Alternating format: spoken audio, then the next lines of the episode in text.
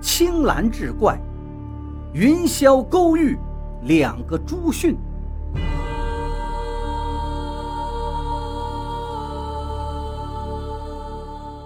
说来也怪，我们走了很久，但整个通道内并没有发生任何意外。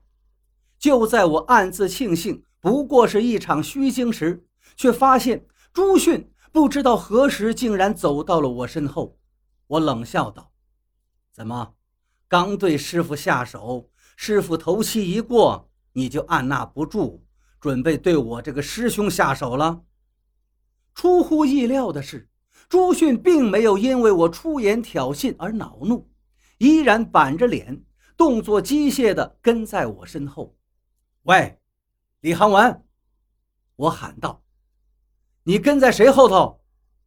我说：“你是不是因为刚刚栽倒在棺材里，把脑子摔傻了呀？”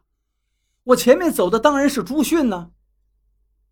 我心知李航文应该没有撒谎，既然朱迅走在他前头，那跟在我身后的又是谁呢？冷汗浸湿了我的后背。我硬着头皮继续跟着他们往前走，不时地向后面看，却发现朱迅依然跟在我身后。反正横竖都是死了，十八年后又是一条好汉。我把心一横，转身把匕首横在身前，准备跟这个不知道是人是鬼的东西决一死战了。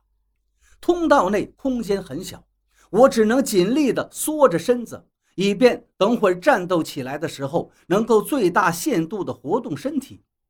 就在朱迅快要接近时，我一刀捅了出去，不但没有捅在他身上，反而因为自己用力过猛，把自己带倒在地上了。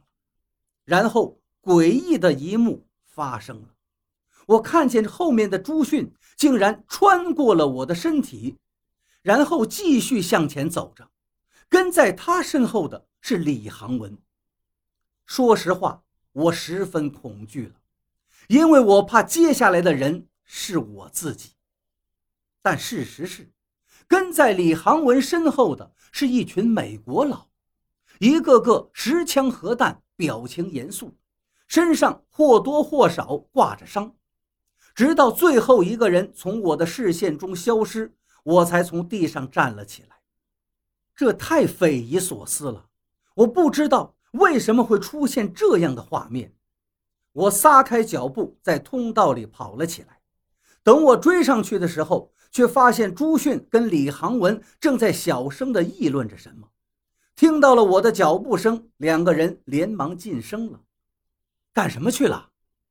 李航文直截了当地问我。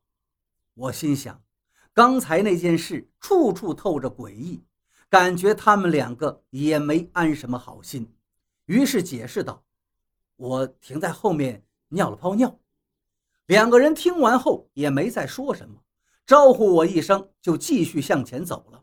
慢慢的，我感觉通道里的材质发生了变化。本来一开始我们走的都是花岗岩的地板，而现在我却感觉到脚下的岩石硬度不如之前了。我抬头看了一眼他们，发现他们并没有察觉到任何异常。然而越往后走，我就越觉得不正常。这个通道变得越来越狭窄了。本来我是可以独自一个人畅行无阻的，现在只能侧着身子往前走。